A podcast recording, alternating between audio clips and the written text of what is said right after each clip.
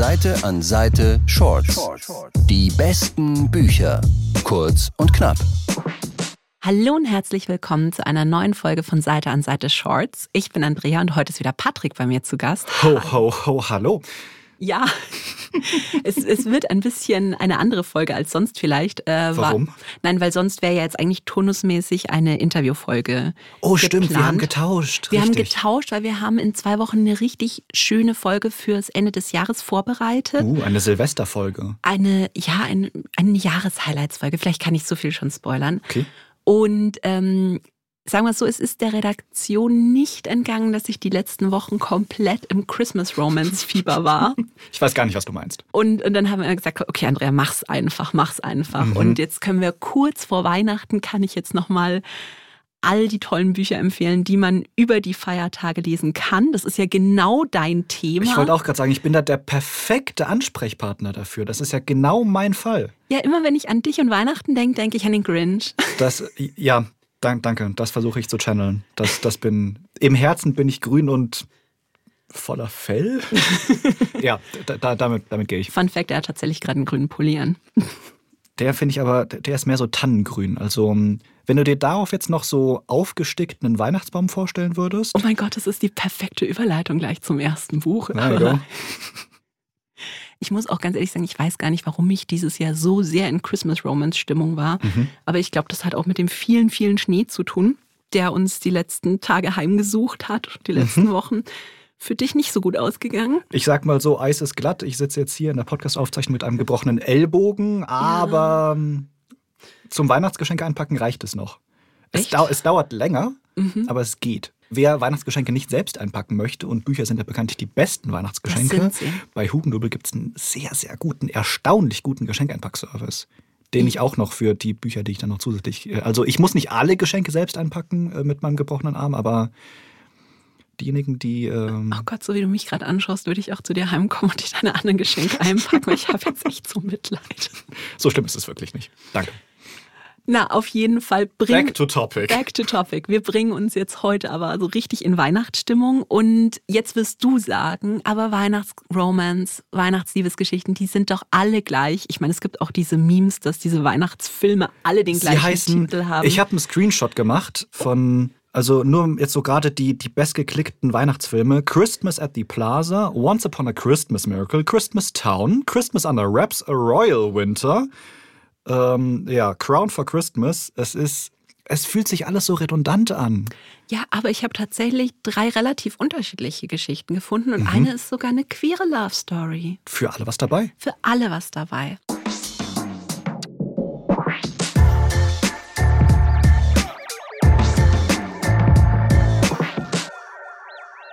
Beginnen wir mit einem meiner absoluten Highlights auch und das ist Lichterglanz von BK Borison. Mhm. Ich bin sehr begeistert. Pass auf. Es geht um Stella und Stella hat sich jetzt endlich äh, vor einiger Zeit so ihren Kindheitstraum erfüllt und sie hat sich eine ähm, Christbaumfarm gekauft. Natürlich.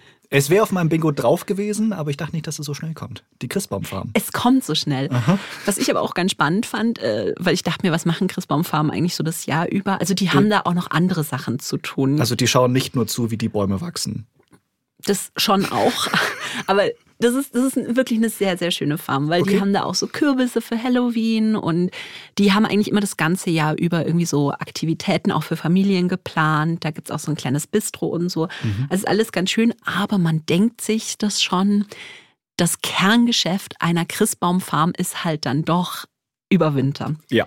Ähm, und in diesem Winter geht halt aber alles schief. Also auf einem Feld verdorren erstmal alle Christbäume. Dann wird auch mal eingebrochen. Es gibt Fälle von Vandalismus. Und, okay. Ja, und, und Stella ist halt echt ziemlich am Verzweifeln, ähm, wie sie die Rechnung zahlen soll. Und dann wird sie aber auf einen Wettbewerb aufmerksam, und zwar von einer Influencerin namens Evelyn. Und die hat sich das so ein bisschen auf die Fahnen geschrieben, dass sie gerade so kleine Unternehmen promotet. Mhm.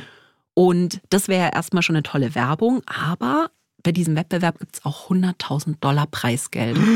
Und das ist was, worauf Stella nicht unbedingt verzichten möchte. Auf jeden Fall ähm, geht dann Stella aber voll in die Recherche, was für Unternehmen wurden denn da in der Vergangenheit ausgewählt und sie stellt halt fest, dass Evelyn besonders gerne so Liebesgeschichten erzählt. Mhm. Und deswegen schreibt sie dann in die Bewerbung, dass sie diese Weihnachtsbaumfarm zusammen mit ihrem festen Freund quasi betreibt. Sehr romantisch. Sehr romantisch. Und ähm, ja, auf jeden Fall, Evelyn springt total drauf an und meldet sich an und will dann auch Videos drehen und alles. Aber was fehlt, ist natürlich der feste Freund. Der existiert gar nicht. Der existiert Ja, nicht. das ist suboptimal. Gott sei Dank gibt es aber einen besten Freund, nämlich Luca. Und äh, Stella fragt halt, ob er vielleicht ihr Freund sein möchte. Und er so, ja. Okay. Und sie, nicht Er mal- sagt sehr schnell ja. Er sagt sehr schnell ja. Und dann sagt sie ja Fake Dating und er ja, okay. Mhm. Also es, es, es wird schon klar, dass da vielleicht etwas mehr Interesse ist. So, so. Aber jetzt ist es natürlich so, dass ähm, die auch in einem kleinen Ort leben. Und in diesem kleinen Ort weiß ja jeder über den anderen Bescheid. Unter anderem kommt da auch Lukas Familie her. Und das bedeutet, dass sie den ganzen Ort glauben machen müssen, dass die wirklich zusammen sind, dass sich keiner verquatscht. Und du, ahnst es, es ist immer wie bei Fake Dating. Ganz viel Drama, ganz viele Missverständnisse. Irgendwas geht immer schief. Und ich fand es so schön, wir hatten ja äh, Christina Lauren, die Autorinnen von The Unhoneymooners, Ja. bei uns auch im Laden. Und dann hat ähm, eine von ihnen gesagt, das Schöne an solchen Love Stories ist, du weißt, wie es ausgeht, aber du weißt nicht, wie du hinkommst. Und in Lichterglanz ist das einfach so eine schöne Geschichte, wie man da hinkommt. Also klar, wir haben eine Friends to Lovers Geschichte. Aber was ich unfassbar geliebt habe an diesem Buch, ist, dass alle Männer, die in diesem Buch vorkommen, absolute Green Flags sind. Mhm. Und man kennt das ja so Red Flags, also wenn halt äh, Leute, Ja, kenne ich ein paar. Mhm. ja, also wenn halt Leute so Eigenschaften zeigen, wo man sich denkt, nimm die Beine in die Hand, Rennen. rennen. Und, und da war es wirklich so, ich saß teilweise in der S-Bahn und habe gewimmert, weil diese Männer so positiv sind. Also ganz besonders ähm, habe ich mich ein bisschen verliebt auch in Beckett. Das ist so der, der Chefgärtner da auf dieser Weihnachtsfarm. Klingt schon großartig. Und der halt dann auch wirklich Stella so einen so einen Prep-Talk hält und halt sagt, hey, du hast das alleine geschafft, das ist dein Unternehmen, du musst das doch jetzt nicht durch irgendeine komische Oh. Love Story schmälern. Und ich war so, oh, Beckett. Süß.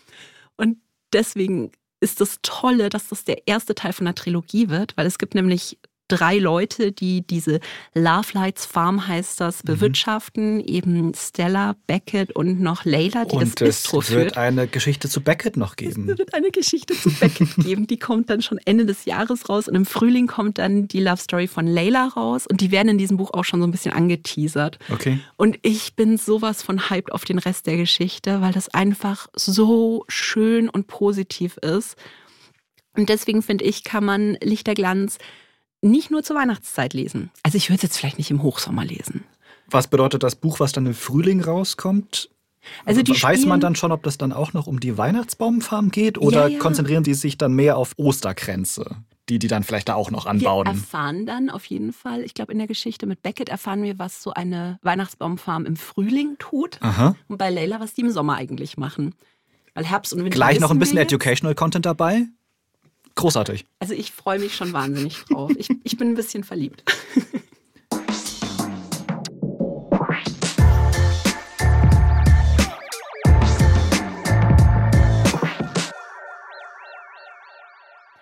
So, das zweite Buch, da, da ticken wir jetzt gleich noch ein paar mehr Weihnachts-Romance-Klischees ab. Aber ganz ehrlich, du holst mich damit komplett ab. Jetzt gehen wir nämlich in den hohen Norden. Für unsere Hügge-Fans geht's Uh. nach Schweden mit Ein Fest zum Verlieben von Kristin Emilsson. Also ganz anders als die Protagonistin Stella aus Lichterglanz, die ja Weihnachten über alles liebt, hasst Julia Weihnachten über alles. Eine Figur für mich? Ja. Ich fühle mich gesehen. Das äh, Witzige ist, sie hatte auch Gründe dafür. Einer zum Beispiel ist, dass sie Julia, ich glaube Gräne oder sowas heißt. Und Jülgren heißt wohl irgendwie auf Schwedisch Weihnachtsbaum. Und du kannst dir vorstellen, Ja, dann würde ich Weihnachten Ja. auch wesentlich mehr hassen. nee, außerdem mit der Familie ist es halt einfach nur mega viel Stress. Und sie beschließt dieses Jahr Weihnachten ohne sie. Kein Stress, sie sagt der Familie ab, sie macht äh, so einen Partytermin mit ihrer besten Freundin aus. Die sagt ihr dann aber ab. Und auch da, wo sie arbeitet, das schließt über die Feiertage. Und ihr wird bewusst, okay, ich werde jetzt einfach eine Woche lang nur blöd zu Hause rumsitzen. Weihnachten alleine auch nicht so gut. Nee, auch nicht so gut. Und dann macht sie aber eine Freundin auf so ein Angebot aufmerksam von einem Paar von Gotland. Mhm. Ähm, die suchen Haus- und Katzensitter, während die über die Feiertage weg sind. Und sie sagt dann, ja, würde ich machen. So, und jetzt ist Gotland, hatte ich vorher auch noch nicht so auf dem Schirm, eine sturmumtoste Insel inmitten der Ostsee. Und Sturmumtost ist dann auch gleich das nächste Stichwort, weil Julia kommt da zwar noch gut an, aber der Schneesturm folgt ihr halt auf dem Fuße quasi. Mhm. Sie kämpft sich noch bis zu dem Häuschen durch, auf das sie aufpassen soll und ist dann aber nicht allein. Da ist nämlich noch Petter. Und Petter wurde auch zugesagt, dass er auf dieses Haus aufpassen soll. Also da war so eine. Ein, ein kleines Mix-up. Ein kleines Mix-up. Und jetzt sitzen die beiden eben in diesem sehr, sehr kleinen Haus, natürlich nur ein Schlafzimmer fest. Vielleicht nur ein Bett. Ja, aber du denkst jetzt, okay, worauf läuft es hinaus? Aber ganz ehrlich, Petter ist nicht dafür da. Weil Petter hat der hat wirklich gerade Probleme. Ähm, seine Frau hat sich vor kurzem scheiden lassen. Ihm mhm. es gar nicht gut. Und jetzt ist halt das erste Weihnachtsfest das er ohne seine kleine Tochter verbringen soll, die er halt über alles liebt. Mhm. Und er kommt damit überhaupt nicht gut klar. Und seine Ex-Frau sagt dann halt aber, du komm, wir wollen Weihnachten unbedingt auf Gotland feiern, weil sie kommt von da, ihre Eltern haben da so einen Hof, die werden ihn verkaufen. Mhm. Das ist jetzt das letzte Mal. Wenn du ein Hotel in Gotland findest, dann komm halt vorbei, dann feiern wir Heiligabend zusammen. Natürlich gab es halt kein Hotel, aber dieses ja. Häuschen. So. Und jetzt sitzen die beiden da zusammen und können sich natürlich erstmal überhaupt nicht ausstehen und müssen sich da irgendwie arrangieren. Und das Spannende ist, dass gar nicht mal so ganz klar ist, wer ist jetzt eigentlich der Love Interest? Weil natürlich könntest du jetzt sagen, es ist eine Enemies to Lovers Geschichte, aber es ist ja auch eine Geschichte von einem Mann, der versucht, seine Frau zurückzugewinnen. Hm. Und ich will jetzt auch gar nicht verraten, ob er jetzt eben eine neue Liebe findet oder, oder sich für die alte, für die alte mhm. entscheidet. Ich finde, es ist halt wirklich einfach so eine Geschichte, wo es darum geht, worum lohnt sich zu kämpfen und worum vielleicht auch nicht. Hm. Und was ich halt wirklich sagen kann, ist, es hat mich schon sehr berührt, weil es halt auch vielleicht jetzt nicht so die große erste Liebe war, sondern so ein bisschen später im Leben. Und man hat vielleicht schon einiges an Gepäck dabei. Man hat ein bisschen emotionaler Ballast ist schon ja, man hat auf dem Weihnachtsschlitten. genau. Nee, man hat so seine Rückschläge erlitten und dass man halt dann trotzdem noch offen für die Liebe ist. Das, das fand ich sehr schön. Und was ich auch toll fand, ist, äh, es gab sogar einen queer Nebenplot in der Geschichte. Uh. Weil auch wenn man jetzt denkt, es könnte jetzt so ein bisschen trübsinnig werden oder so, hat die Geschichte auch wahnsinnig viele sehr, sehr lustige Nebencharaktere, die da so rumgeistern und Julia und Petter das Leben so ein bisschen schwer machen. Sie sind also doch nicht ganz alleine auf dieser Insel. Nein, nein. Aber du musst dir jetzt mal vorstellen, wie ich dieses Buch gelesen habe. Ne? Die sind komplett im Schneesturm eingeschlossen. Aha keine Fähren fahren, keine Flüge, es gibt keine Hotels. Und ich konnte so relaten damit die letzten Wochen. Aha. Weil also, ich weiß gar nicht, was du meinst. Ja, für die, die aus dem Norden der Republik jetzt zuhören. Ja, die können es tatsächlich vielleicht nicht ganz so gut nachvollziehen. Nee, also jetzt so die letzten Wochen ging halt im Schienennetz hier in Bayern so gut wie nix. Und ja, dann, dann stell dir mal vor, wie du da so zwei Stunden an einem verschneiten Bahnhof stehst und dieses Buch dabei hast.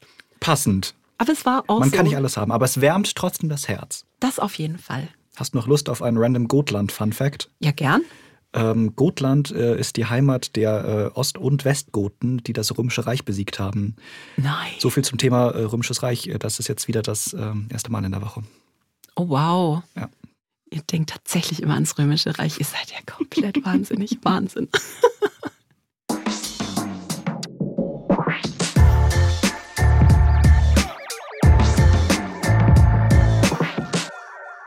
Das dritte Buch für heute, das hat, glaube ich, den langweiligsten Titel von allen. Das heißt mhm. Weihnachten nur du und ich von Lizzie Huxley Jones. Der Name wiederum ist sehr, sehr gut. Der ist sehr gut. Der Titel langweilig. Aber das ist äh, wahrscheinlich das. Was großartige Werbung für dieses Buch. Nein, weil hinter diesem sehr langweiligen Titel verbirgt sich eines der schönsten und buntesten Christmas Romances dieses Jahr. Uh.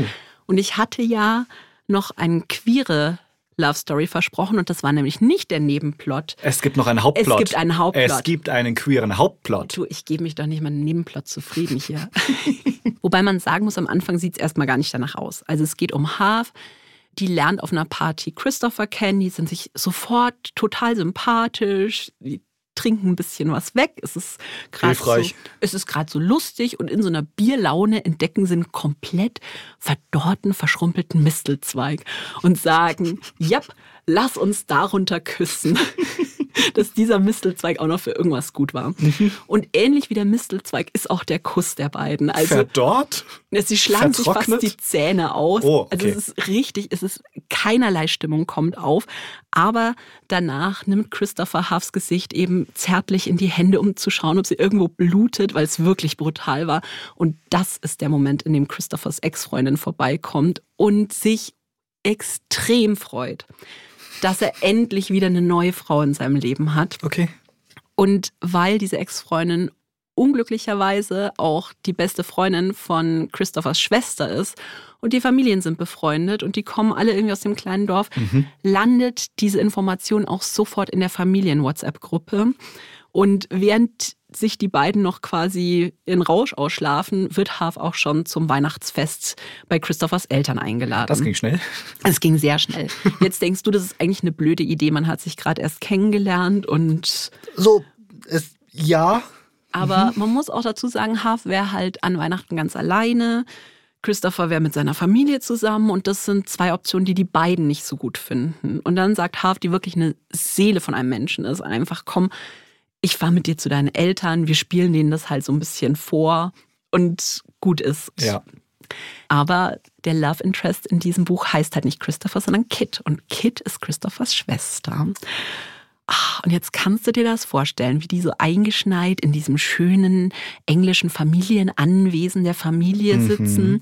Und es vielleicht suboptimal ist, wenn die Person, in die du dich wirklich so augenblicklich verliebt hast, denkt, dass du mit deren Bruder zusammen bist. Das ist kompliziert bis herzzerstörend. Ja, also es ist, du kannst es dir auch vorstellen, es sind natürlich Missverständnisse, Familiendrama mhm. und ein kleines Babyrentier. Das muss ich erwähnen an der ein Stelle. Ein Babyrentier. Das ist so süß, ja. Also alles dabei, was wir in Weihnachtsgeschichten lieben. Cute. Rentier-Bingo auch noch abgehakt, sehr schön. Ja, das Schöne fand ich, dass es halt nicht nur diese Love Story ist, sondern dass sich halt neben dieser Love Story ja auch diese Freundschaft von Christopher und Half entwickelt mhm. und die halt wirklich gut viben und die wirklich aufeinander aufpassen und füreinander da sind. Und was ich halt auch wahnsinnig schön fand, ist, dass das Buch eben nicht nur queer ist, sondern auch sehr inklusiv. Mhm. Also ein Beispiel, Half zum Beispiel, die ist mehrgewichtig und das wird aber in dem Buch die ganze Zeit über nie negativ besetzt, es gibt wirklich nur mal eine Stelle, wo sie halt sagt, hey, ich finde mit meinen Maßen aber jetzt auf die Schnelle kein Kleid. Mhm. Und dann Christophers Ex-Freundin ankommt und sagt, oh mein Gott, jetzt werde ich meinen Traum verwirklichen, weil ich wollte eigentlich schon immer Designerin werden. Ach, und ich werde dir jetzt dieses Kleid auf den Leib schneidern. Ach, wie schön. Ja, es ist so wholesome einfach. Und zum Beispiel Kit, die hat auch mit chronischen Erkrankungen, auch so leichten Behinderungen zu tun. Und das ist halt das Tolle, dass das halt nicht so die komplette Persönlichkeit ist, sondern dass es halt einfach ein Teil des Ganzen ist. Es ist da. Ja. Genau. Und dass es schon so ein bisschen thematisiert wird, aber halt jetzt nicht, oh mein Gott, schau dir diese Probleme an, sondern es ist einfach Teil der Person. Mhm. Und dazu haben wir halt eben diese queeren Hauptcharaktere, wir haben Nebencharaktere. Und ein Babyrentier. Und ein Babyrentier. um es nochmal zu erwähnen. Das ist Wahnsinn. Alles, was wir an klassischen Weihnachts-Romcoms lieben, aber alles ein bisschen bunter. Ich musste wirklich beim Lesen immer so an Alice Oseman denken. Also Fans von Alice Oseman, schnappt euch dieses Buch zu Weihnachten. Nice. Und wer ist kein Fan von Alice Oseman? Seite an Seite Shorts. Die besten Bücher. Kurz und knapp.